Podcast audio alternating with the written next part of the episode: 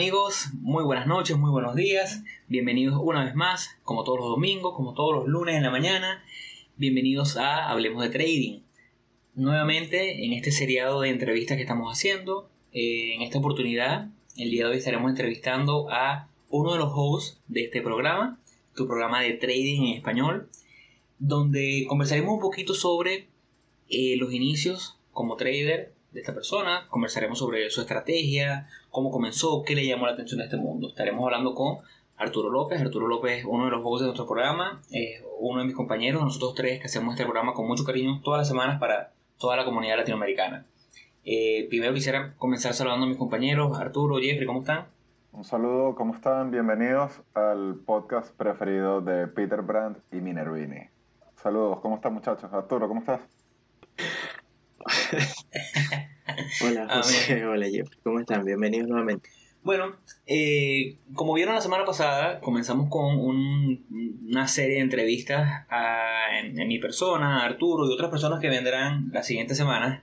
Y es que la idea ha sido, de alguna manera, darles un poquito de una cara a ustedes, que, que entiendan quiénes están detrás de, de, de los micrófonos, quienes están aquí haciendo contenido para ustedes, dándole información, porque creemos que es importante que nos conozcan, que sepan las capacidades de cada quien, sepan el nivel que está cada quien y entiendan un poquito las diferencias que hay entre cada trader, ¿no? Eh, esta semana verán el perfil de Arturo, la siguiente semana posiblemente vean el perfil de Jeffrey, después verán el perfil de otros compañeros trader y personas que conocemos en este mundo y la idea es esa, que, que ponderen, que comparen y vean cómo el, approach de una persona es diferente al mío, es diferente al de Arturo, y eso no significa que se necesite algo en específico o se necesite, o que haya una cierta, cierta eh, metodología conjunta para hacer las cosas. Hay diferentes tipos de trading, diferentes tipos de trader, y lo importante es, como siempre le hemos dicho, manejar el riesgo para ser rentables. Entonces, bueno, eh, hoy hablaremos con Arturo López y quiero comenzar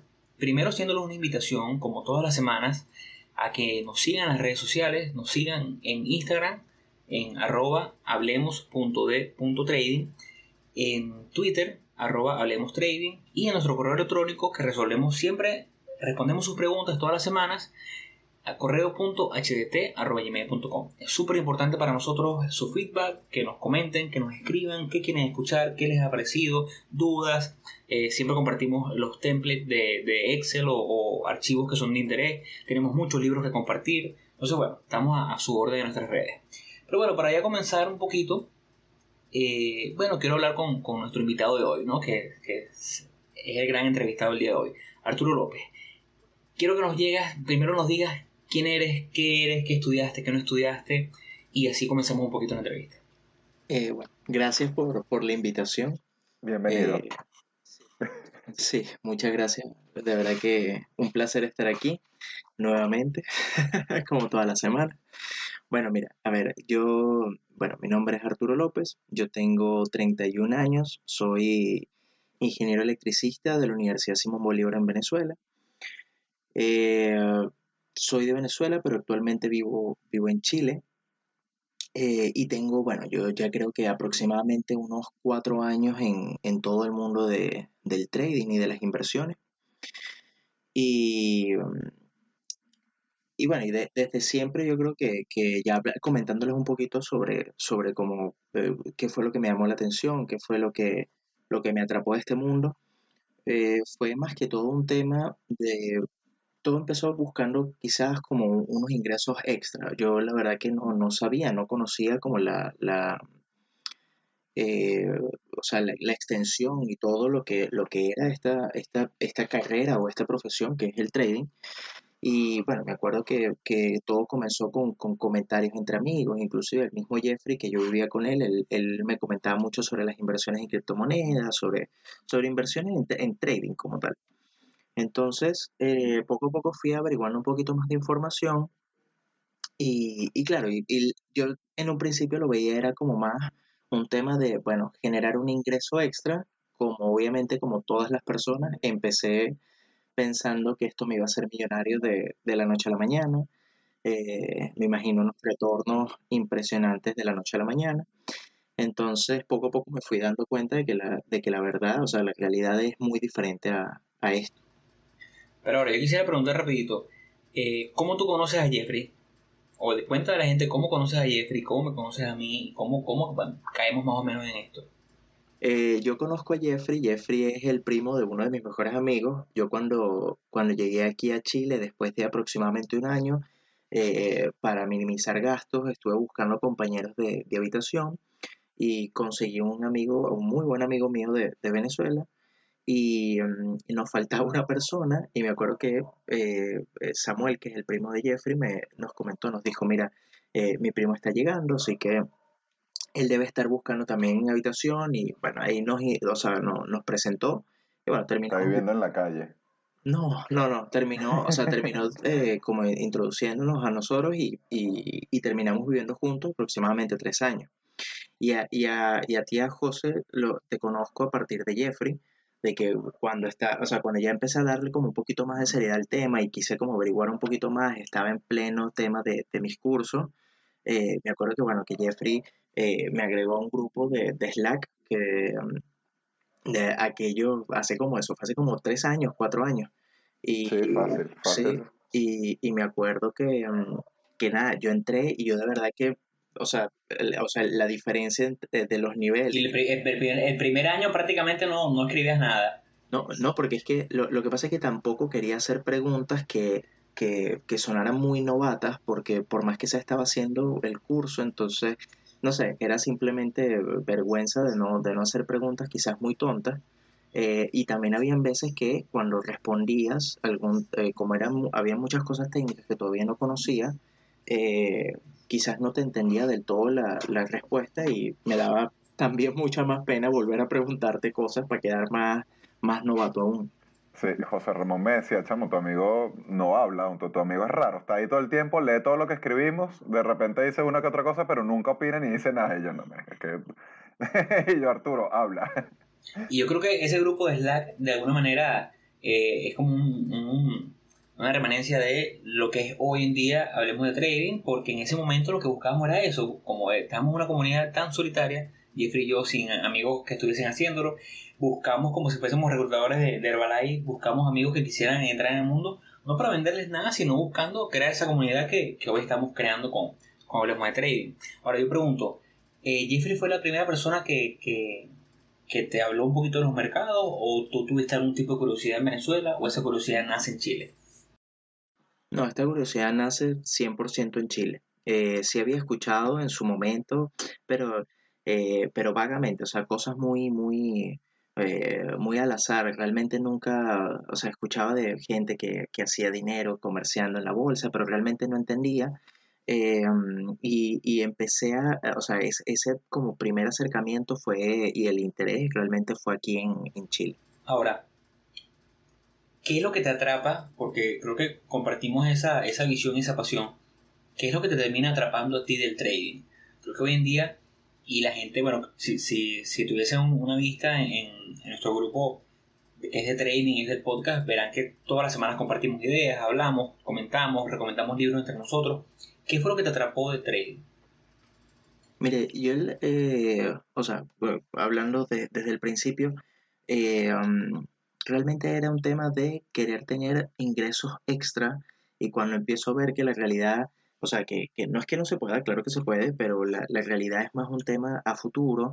Yo, a mí sinceramente lo que me atrapó era eh, el tema de el manejo del tiempo, el manejo de, eh, o sea, tú eres el propio jefe, tu propio, o sea, suena muy, muy cliché la, palabra, pero tú eres como tu propio dueño de tu tiempo, tu propio jefe dentro de este negocio, eh, tú decides cuándo operar, cuándo no operar, eh, yo creo que es más un, tema del tiempo y la, la posibilidad de, de, de, hacer muchas otras cosas dentro de, dentro de tu día a día y de igual forma generar ingresos. Entonces, como que mi visión o lo, o lo que quería en su momento era eh, llegar en algún momento a vivir de esto para poder tener mucho más tiempo y ser mucho más independiente mientras el dinero me seguía produciendo dinero, que eso es la, la, o sea, eso es como, como, lo, que me, lo que me atrapó a mí de, del trading. Porque yo creo que, que ustedes dos eh, pasaron por esta etapa de, de, emigrar de Venezuela y de alguna manera caen en esto que es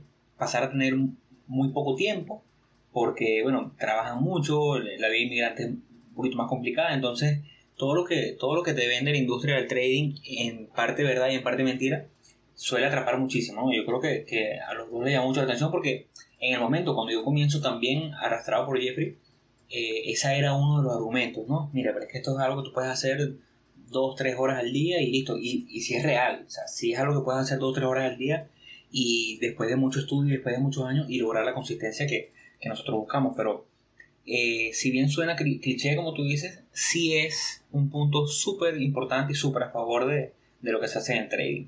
Pero ahora yo te pregunto, eh, antes de tocar todo el tema de estrategia, antes de tocar todo esto, tú en, eh, en el pasado, tus familiares, conociste a alguien que quisiera trading, conociste a alguien que, que tuviese algún tipo de approach a, la bolsa de Nueva York. Sí, mi, mi papá tuvo en, en eh, hace muchos años, cuando él estaba iniciando, o sea, estaba, imagínate, saliendo de, de, la universidad y empezando a trabajar, estuvo como unos 3, 4 años, eh, motivado también por varios de sus compañeros de, trabajo, eh, tuvo como ese acercamiento al mundo de, las inversiones en ese momento era, era diferente como el, el, el eh, o sea, la manera de interactuar con la bolsa era, era, de una forma diferente, lo hacías a través de una persona que era, era quien, quien te hacía, o sea, quien te servía de, de las veces de broker. Entonces, realmente mi papá fue un tema de que, o sea, él lo dejó hasta, hasta cierto momento por un tema de que, bueno, ahí empezó eh, todo el tema familia, todo el tema de mudarse, todo, empezaron, empezaron a, empezamos a nacer nosotros, mis hermanos y yo, claro, y, y, no, y eso como que le acortó mucho el tiempo, entonces eh, en, en, un momento lo abandonó y no, pero para que tú veas, mi papá en ningún momento me, me, me habló de eso hasta que yo le dije que yo iba a empezar con esto. Eh, o, sea, eso fue como un, un, hobby en su momento y lo dejó. Por eso fue que en, en ningún momento me conversó más, más allá de, de eso. Bueno, por lo menos en mi caso, eh, eh, mi papá y el papá de Jeffrey nunca, nunca tuvieron un, un, acercamiento al trading, a la bolsa, a las inversiones, más allá de las inversiones clásicas venezolanas, en bienes raíces, tal. Pero entonces yo imagino que el hecho de que tu papá haya tenido ese acercamiento y haya, haya estado un rato en, en el mundo de las inversiones, ha hecho que tu papá sea uno de, los pilares de, apoyo en tu carrera como trader. Sí, o sea, la verdad que, que um, o sea, desde que yo le comenté a, a, mi papá me ha dado como diversas estrategias, me ha dado como diversas, o sea, estrategias me ha dado como diversos consejos, diversas opiniones sobre, sobre como su punto de vista sobre las inversiones. Muchas veces no coincide con la, con la, ¿cómo se llama? Eh, no coincide con mi opinión, y a veces... Te aterriza, te aterriza un poco. Es que, ¿sabes? Lo, lo, que pasa es que, a ver, por ejemplo, yo en su momento, cuando empecé con todo esto, y, y es súper válido la opinión de mi papá, no, no es que esté diciendo que, que él esté equivocado y yo no, pero a ver, empezando todo este negocio, no sé si se acuerdan que yo les había comentado que yo le dije, no, papá, préstame 5 mil dólares que yo te voy a dar todos los meses, era, una, era un monto, era algo así como que yo te hago, no sé, 20, 30% todos los meses. O sea, eran unos montos así demasiado. Sí, o, sea, era, era, eran cosas que, que no, o sea, no, no, es que no se pueda hacer, pero no es, o sea... Eh... Tu papá estaba claro que no era así de fácil y no era... tu, tu, tu, tu papá casi que hace un mes me dijiste que te... Y menos comenzando, pues. Él, sabía que, él sabía que en ese momento no, tú no eras capaz de hacer ese 10%, 20% Claro, mensual. Claro, ¿no? Y, y, y, obviamente poco a poco fui madurando el, como la idea, bueno, no la idea, sino madurando todo esto, uno va agarrando experiencia y uno va viendo cómo son los mercados, cuando ya tienes como más, más tiempo de pantalla, tú empiezas a ver y, y, y obviamente eso es, es que eh, cada quien tiene una, un, un rendimiento, una eficiencia de, de, de cierta manera, pero eh, ponerte a pensar un 30, 40% mensual, estamos hablando de un monto exageradamente ridículo anual. Entonces, no es que no se pueda hacer, ojo, no es que no se pueda hacer, pero no es lo normal, y menos como ustedes están diciendo que menos comenzando, o sea, iniciarlos en eso no. Entonces, eh, menos mal que en ningún momento aceptó a darme el dinero, porque estoy seguro, porque estoy seguro que, que, quizás, o sea, quizás no me hubiese ido mal, porque ya, yo creo que ya todas las básicas de gestión de riesgo y de, de, de, todo lo que es la gestión de Pero probablemente sí. Pero claro, pero probablemente me, me, me, iba a ir muy mal, que fue justamente mi primer año, o bueno, mi primer año y medio, que fue cuando yo operé en, en demo. Ahora, Eh, y aquí hay una pregunta que quiero, quiero hacer. Bueno, básicamente me la hicieron a mí, entonces quiero, quiero sacarla a colación. Eh, tú eres ingeniero electricista. Eh, tengo entendido que, que, ejerces en Chile. ¿En algún momento has sentido que el trading te apasiona más que la ingeniería? ¿Has sentido que, oye, debe haber estudiado economía, debe haber estudiado la rama de administración? Eh, ¿Cómo estás con esa parte? ¿O sientes que la ingeniería te ha dado herramientas que, también te han sido de utilidad?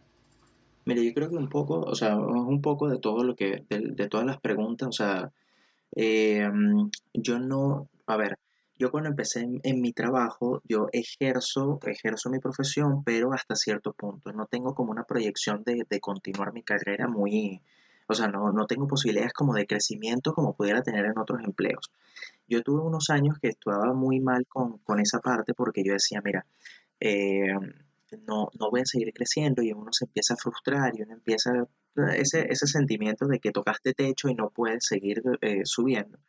Y, mm, y, ahora con el tema del trading, eh, esa parte como que ya se, o sea, ya, ya, me, ya, se calmó esa parte, como que ya me, ya me eliminé esa preocupación, esa frustración, porque ya ahora mis preocupaciones o mi motivación en la vida o lo que quiero hacer no es seguir creciendo en el área de la ingeniería. Más bien, lo que quiero es hacer crecer toda esta rama del, trading, toda esta rama de del emprendimiento, esta rama del podcast, que son cosas que me apasionan bastante. Ahora, yo no volvería, o sea, yo si tuviera la posibilidad de volver, estudiaría igual ingeniería porque siento que la ingeniería te da esa capacidad analítica, te da esa, capacidad de, cuestionar todas las cosas que, estás viendo, de quizás pensar un poquito más allá de lo que, de lo que realmente te, están, o sea, te están diciendo, te están comentando. Y siento que eh, eso, esa parte analítica te la da muy bien la ingeniería, pero sí me gustaría hacer alguna, alguna especialización en, finanzas, eh, quizás como manejar un poquito más todos los temas. Eh, o sea, hay muchas veces que yo veo, ¿cómo se llama? De datos de, de, las empresas que todavía no entiendo al 100%, que, quizás no, no, todavía como que no me terminan de, entrar en la cabeza y me gustaría saber, pero más por, más por tema de, vocación, más por tema de, saber de, que llegue en algún momento y hable con alguien que sabe mucho de finanzas y me hable de esos términos y pueda decir, mira, ojo, yo sé de esto, pues. Claro.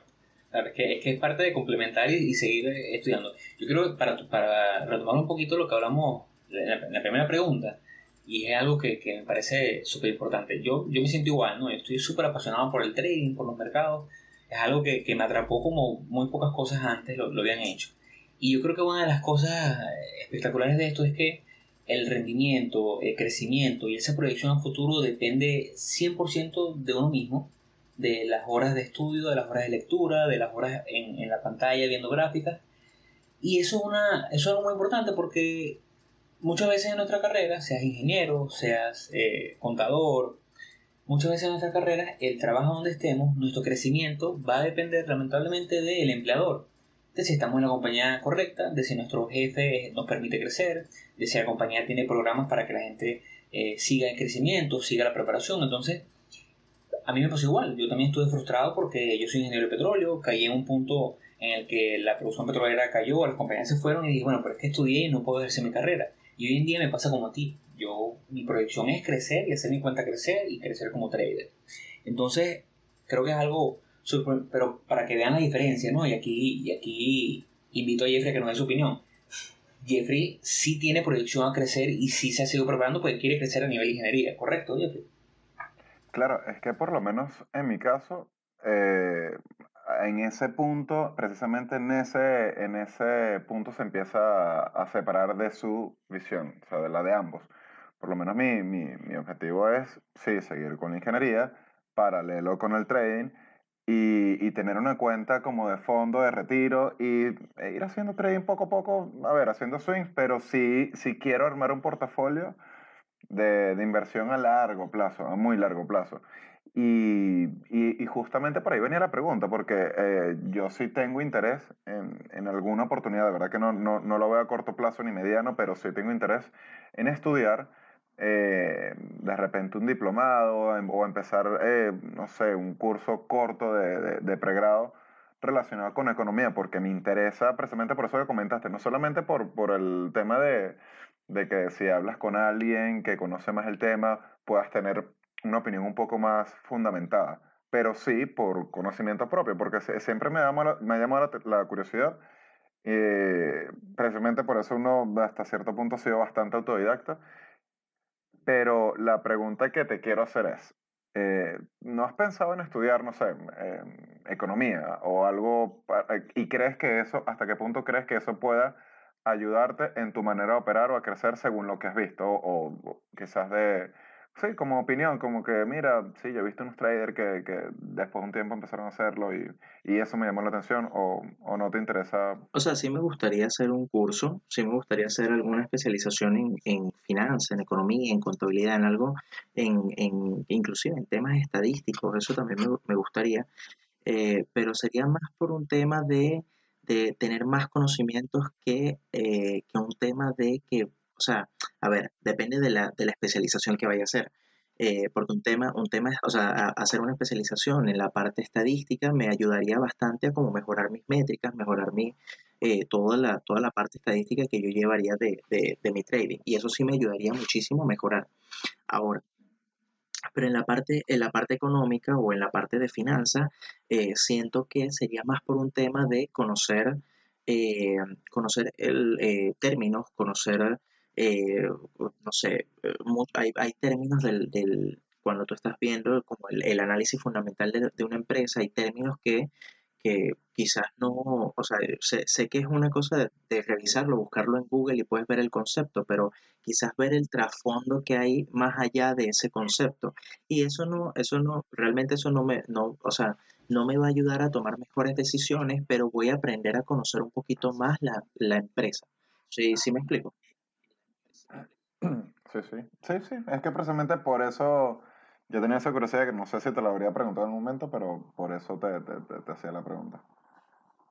Bueno, ahora, y, partiendo de ese punto, ¿no? Y, es excelente porque nos, nos, conecta un poquito con, con, la siguiente pregunta. Pero primero quería, quería, y creo que esto es un tema como para otro, otro episodio, y es que yo creo que en Venezuela, bueno, es obvio, pero creo que en el resto de Latinoamérica, creo yo que eh, tanto a nivel eh, preuniversitario como universitario, es necesario un, diseño curricular que tenga finanzas, que tenga economía básica para ingenieros, para contadores, para doctores, finanzas personales eh, a nivel de preparatoria, porque creo que el latinoamericano en general no está bien educado en el financiero, porque así no hagas trading, así no, no te interesa invertir, sí es importante que tu dinero, producto de tu trabajo, de tu profesión, de, tu, de lo que sepas hacer, sepas bien cómo administrarlo, sepas bien cómo ahorrar, cómo vivir dependiendo de tus ingresos, eh, cómo, cómo, tener un buen control de tus impuestos. Creo que son temas, y, creo que ustedes estarán de acuerdo como para otro episodio. Pero haciendo conexión con, con la última pregunta de Jeffrey, eh, ahora quiero que nos digas, bueno, creo que eh, queda, quedó bastante claro que estudiar economía no te va a ayudar a tomar mejores decisiones dependiendo, tomando en cuenta tu approach de este momento al, al, trading. Entonces, para aquellos que nos están escuchando por primera vez, o aquellos que, que no, no, han escuchado tus intervenciones en otros episodios donde nos hablas un poquito de, cómo operas tú, échanos un cuento de, de, quién es Arturo como trader, qué, qué operas, quién operas, eh, eres day trader, eres inversionista, échanos un poquito de eso y después hablaremos un poco más sobre cómo escoges las acciones y, y qué haces más específicamente.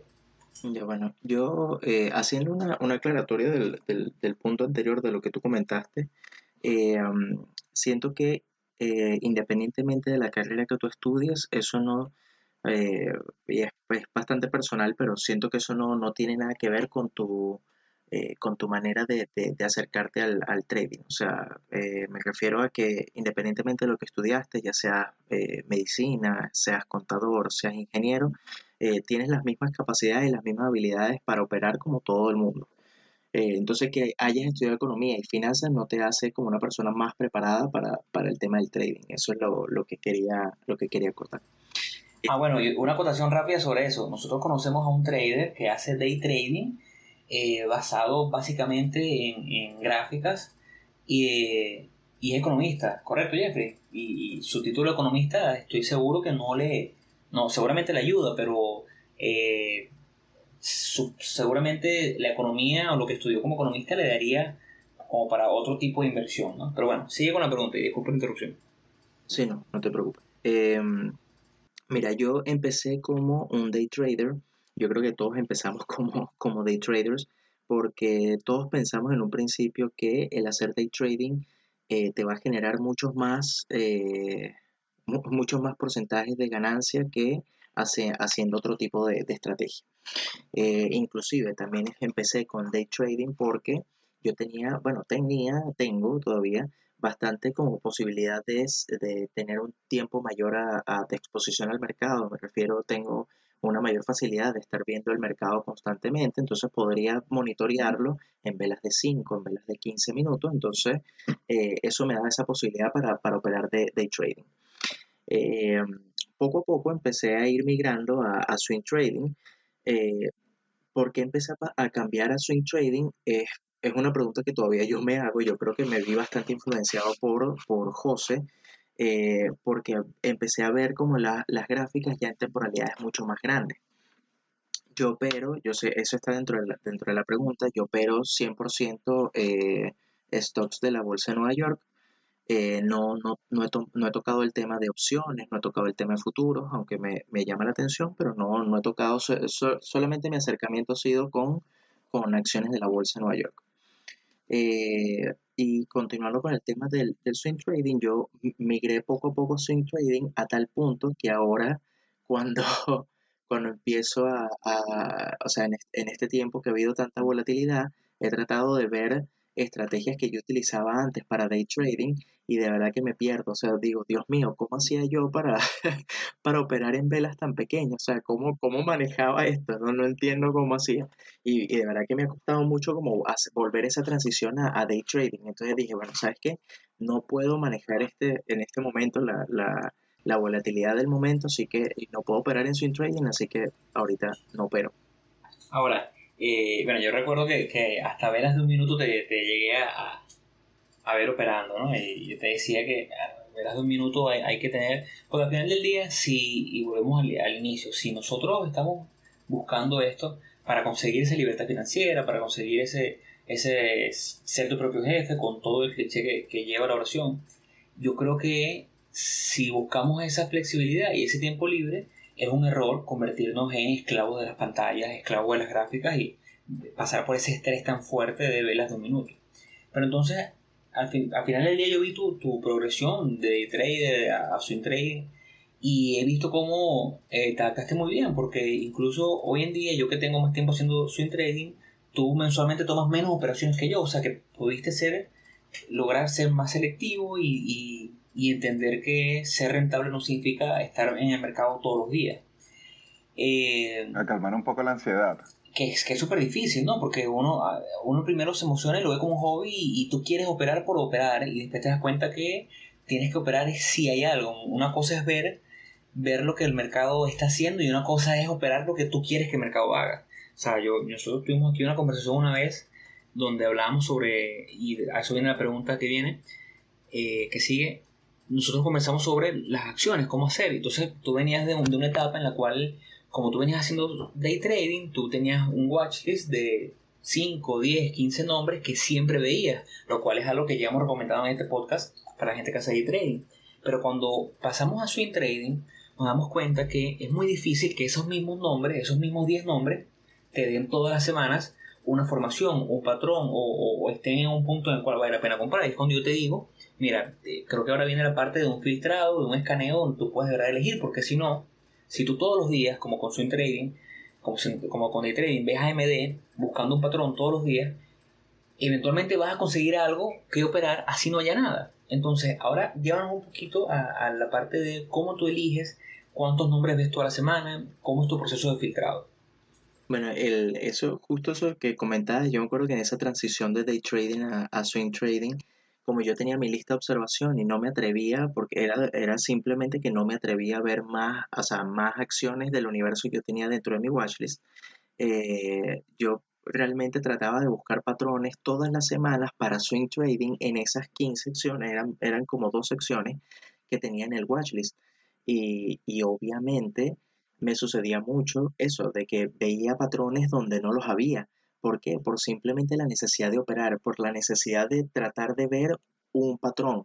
Porque entonces también esa fue la misma etapa en la que yo estaba en ese, estábamos en el grupo en Slack y yo veía que tú tomabas operaciones y seguías tomando operaciones y ponías propuestas de operaciones y yo decía, Jesús bendito, si él está operando, ¿por qué yo no puedo estar operando? Entonces uno entra en ese, en, eh, en esa, eh, eh, como dijo Jeffrey, en esa ansiedad de, de querer operar y, y, comete muchos errores al principio. Entonces, bueno. ¿Y cómo llegaste a esas dos secciones? ¿Cómo? ¿Cómo, ¿Recuerdas cómo llegaste a esas dos, secciones? O sea, desarrolla la idea, pero para que la tengas ahí al final de... El, esa, las dos secciones fueron básicamente las que recomendaron en el, en, en el curso que yo hice. En el curso que yo hice te daban un, un, era un watchlist de ocho acciones y yo le agregué otros nombres que me parecieron interesantes. Le agregué Nvidia, le agregué Square, eh, le agregué Bank of America, que no estaba en ese watchlist, y CLF, que era Cleveland Cliffs. esas cuatro acciones se las agregué yo porque las vi operando también igual al, profesor de nosotros en el, en el, curso y las fui agregando al, a, mi watchlist para seguirlas eh, más de cerca.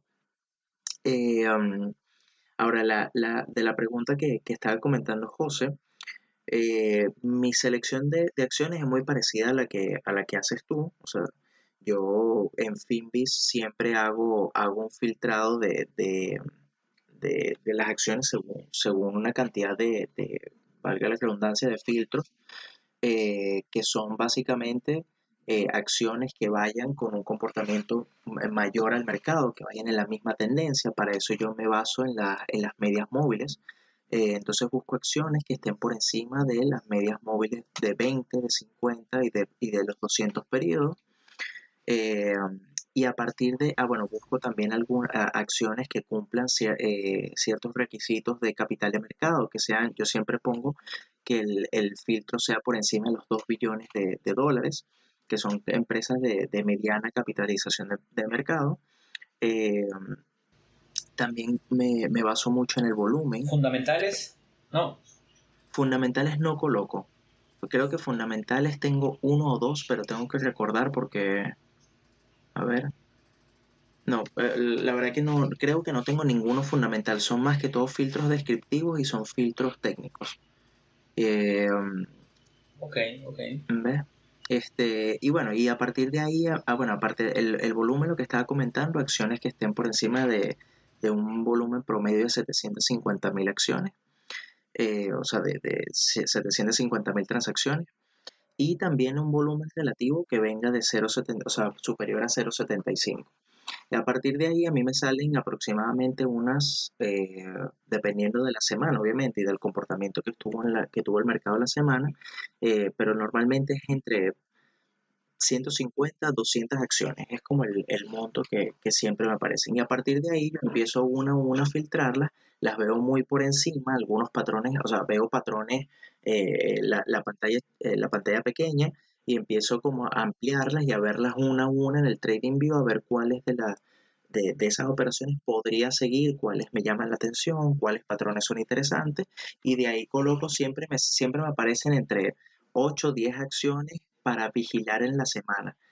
Eh, y lo que voy es colocando alertas, coloco alertas de, de, aquellas que no estén todavía cerca del, del punto de entrada le coloco eh, alertas para que, me, para que me vaya diciendo el, trading view. Y, y, a que, y, eso, o sea, básicamente es eso lo, que hago semanalmente. Y ahora, y, no, no, tienes que ser muy, muy profundo en la respuesta, pero eres un trader de, de, medias móviles, eres un trader técnico de patrones, eres un trader de soporte de resistencia. ¿Cómo, ¿Cómo me dirías en pocas palabras tu metodología para operar? Mm, a ver, yo sigo, yo sigo mucho las medias móviles.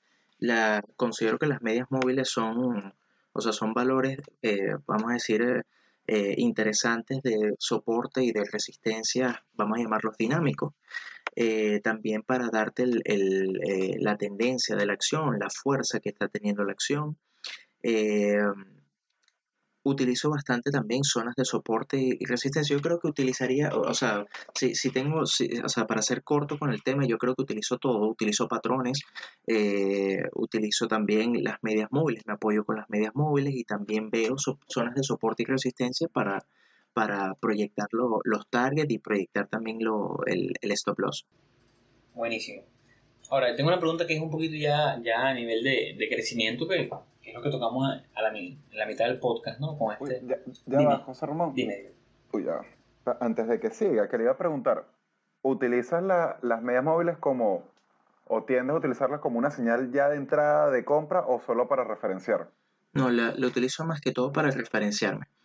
Eh, sobre todo cuando, o sea, por ejemplo, si una, hablándote ya un poquito más específico, si una acción va subiendo, o sea, tiene una tendencia alcista y hace un pullback hacia EMA 20, a mí me encanta, de verdad que me, pero me, me gusta mucho cuando hace ese pullback a EMA 20 y veo que tiene que generar algún patrón, algún envolvente alcista eh, o algún martillo alcista, veo algún patrón de una vela sobre esa, sobre esa línea de tendencia con un buen volumen de verdad que me gusta mucho porque es una, es una buena, eh, eh, o sea, un buen indicio de que puede continuar la, tendencia. Ok.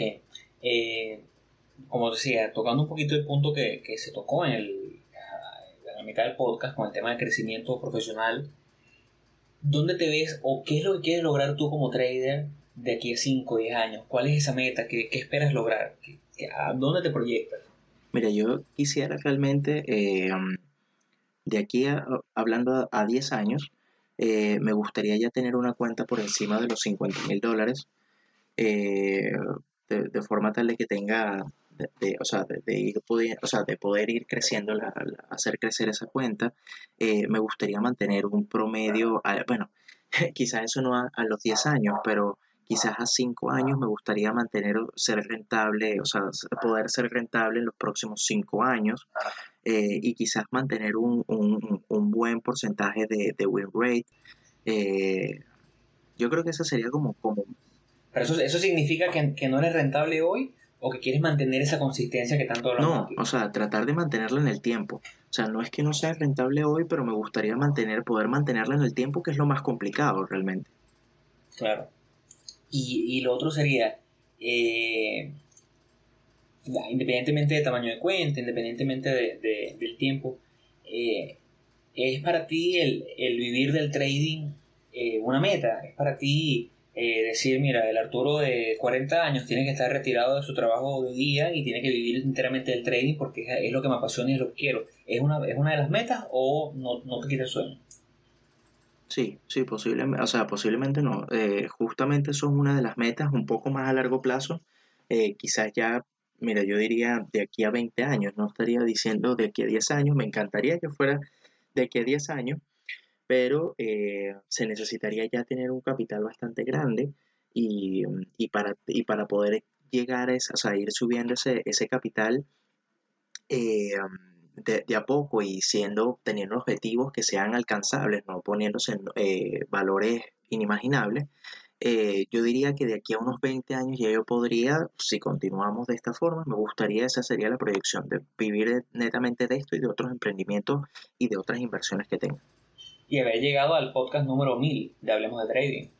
Mira, sería increíble. O sea, de verdad que a mí me, encantaría que, que poder llegar no a los 1000, sino a los 5000 episodios si podemos.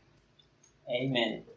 Ok, Arturo, quería preguntarte, desde que empezaste, al punto de hoy, ¿cuál ha sido, digamos, el aspecto en donde tú sientes que has reforzado más eh, tu manera de operar? Eh, tomando en cuenta que en, el espectro puede estar la parte psicológica, la parte de manejo de riesgo, la parte de, entradas, la parte de, del tamaño del, de la operativa, entre todo este abanico de posibilidades y, y, otros que de repente se te ocurra, ¿cuál tú consideras que ha sido el punto en el que tú dices, oye, esto lo he ido, he ido trabajando bastante y el cambio siento que ha sido notable? Mira, es 100%, pero 100% la parte psicológica. Eh, yo creo que la, parte de todos los otros, o sea, todo eso es importante, o sea, todo es súper, súper importante manejar el, riesgo y, todo eh, y todas las otras consideraciones que, se tiene dentro del trading.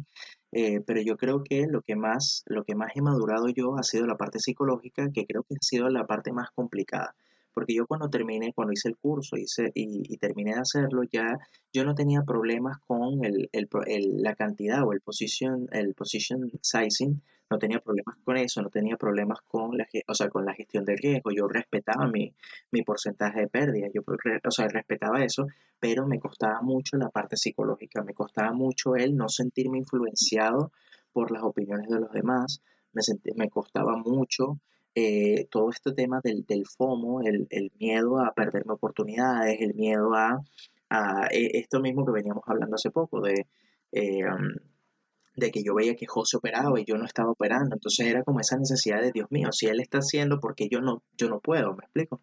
Entonces la parte, la parte psicológica ha sido la que más he madurado y siento yo que es, una, es la parte más importante de todo, de todo este negocio y que el mercado al final va, te va, o sea, va a sacar toda esa parte de ti. Entonces va, va a sacar tus miedos, va a sacar tu, tu, ansiedad, va a sacar tu estrés, va a sacar tus molestias, tus rabias. Entonces, eh, importante es saber manejarlo, pues, y eso es lo que, lo que yo siento que, que he mejorado muchísimo desde que empecé. Yo creo que ahí hay eh, puntos súper importantes y hay una cita por ahí bien famosa que dice que, o una recomendación de un trader muy famoso que dice que si quieres conocerte, intenta hacer trading. Y es que en el camino y vas a aprender realmente quién eres, quién no eres, cuáles son tus miedos. Eres una persona confiada, una persona con, con ciertas debilidades. Entonces el trading saca lo mejor y lo peor. Pero ya, ahora sí para ir cerrando, porque ya tenemos 43 minutos de excelente contenido en español. Yo quisiera que tú nos. que te ubiques en la siguiente pregunta, ¿no? En el siguiente escenario. Eh, hace Arturo de hace 3, 4 años que estaba comenzando, ¿qué le dirías hoy? Una pregunta súper cliché, pero yo quiero que la gente que te escucha hoy, la gente que, que está comenzando a hacer trading hoy, que está pensando en pagar un curso mañana, ¿qué le dirías a esa persona que está entrando, así como tú cuando comenzaste, está entrando con ilusión a, a todo lo que le vende el, el, marketing digital del trading? ¿Qué le dirías, Arturo? Enfócate en esto, Arturo, cuidado con esto. ¿Y cuál crees tú que es esa pieza fundamental, así como lo dijiste, sé que, que, que psicología, sé que también la parte del riesgo eh, y el manejo de riesgo ha sido fundamental en, tu carrera. Entonces, respóndete esa pregunta a ti mismo. Bueno, realmente lo, que le diría es que deje de, de, soñar que esto es dinero fácil, que deje de soñar que esto es para retirarse en dos meses y para hacer cantidades, eh, ¿cómo se llama?, exageradamente grandes de dinero en, en, en los con 100 dólares, porque esa es la, es la mentira más grande y yo creo que lo que, lo que me atrapó en un principio del pensar que, iba a ser cantidades eh, enormes de, de, dinero, eh, le diría, mira, enfócate por favor en, en, en, la gestión de riesgo, enfócate en porcentajes, no te enfoques en números. Eh, enfócate en conocerte a ti mismo, opera mucho más en demo, crea una estrategia eh, rápidamente eh, y enfócate 100% en ella, mantén tu plan de trading. Yo creo que eh, hay muchas cosas que le diría a mi Arturo una conversación larga y tendida. Te lo juro, te lo juro Con que un sí. par de bofetadas incluidas. Sí, yo, yo, creo que las bofetadas irían primero antes de hablarle. yo creo que sumado a, a, todo eso, yo le diría a Arturo que, en definitiva, una de las mejores cosas que puede hacer es escuchar a Jeffrey, Arturo y José Ramón todas las semanas en Hablemos de Trading, el mejor podcast, el mejor contenido en español sobre trading para la comunidad latinoamericana. Yo con esto quiero cerrar el episodio de hoy. Eh, muchísimas gracias Arturo por bueno, abrirte y contarnos todo, todo tu, tu insight como trader, todo tu, cómo ha venido siendo tu evolución. Y bueno, estén atentos porque vienen otras entrevistas a otras personas que, que nos harán buen contenido y, y, y, ese buen punto de comparación. Muchísimas gracias mis dos compañeros de todas las semanas. Nos vemos la semana que viene. Vemos un placer como siempre. Hasta luego, muchachos. Ok, eh, bueno, entonces, antes de despedirnos, si queremos recordarles que nos sigan en nuestras redes sociales, en Instagram, arroba hablemos.de.trading. Den like, comenten en los posts que estamos compartiendo semanalmente, sugiérannos temas que de repente podemos conseguir información buena para compartir y, y compartir ideas y debatir en, el, en, el misma, en la misma red social. Eh, también pueden escribirnos a nuestro correo, correo.ht.gmail.com. eh, escribirnos y seguirnos en Twitter, que últimamente hemos estado un poco apagados, pero sí tenemos planeado eh, compartir un poco más de, material, que hay bastante información en Twitter. Créannos que mucho más que en Instagram. Y ahí nuestra cuenta es arroba Hablemos Trading. Si es primera vez que nos escuchan, recuerden, eh, eh, váyanse a la cuenta de Instagram, vean cuáles son los otros episodios que hemos tenido y seleccionen unos que de repente les llame la atención, que estamos seguros que, que hay bastante información que les va a servir, porque en el fondo estamos hablando desde nuestra propia, desde nuestra experiencia y cosas que hemos ido viendo más que con intención de venderles algo, porque la verdad que no es el objetivo de este podcast. El, bueno, no queda más que despedirme yo también. Un saludo a todos. Un saludo a Peter Brandt y a Minervini, que sabemos que nos escuchan fielmente. Y bueno, Arturo, te toca el cierre. Bueno, muchas gracias por la entrevista. De verdad que, siempre dispuesto a, contar eh, el punto de vista de, uno. Y bueno, espero que lo hayan disfrutado. Muchas gracias, compañeros. Nos vemos en el próximo episodio. Hasta luego, muchachos. Y bueno, queremos también aprovechar para invitarlos a nuestro nuevo blog, eh, hablemostrading.blogspot.com. Ahí estaremos también compartiendo buen contenido de trading. Muchísimas gracias y hasta la semana que viene.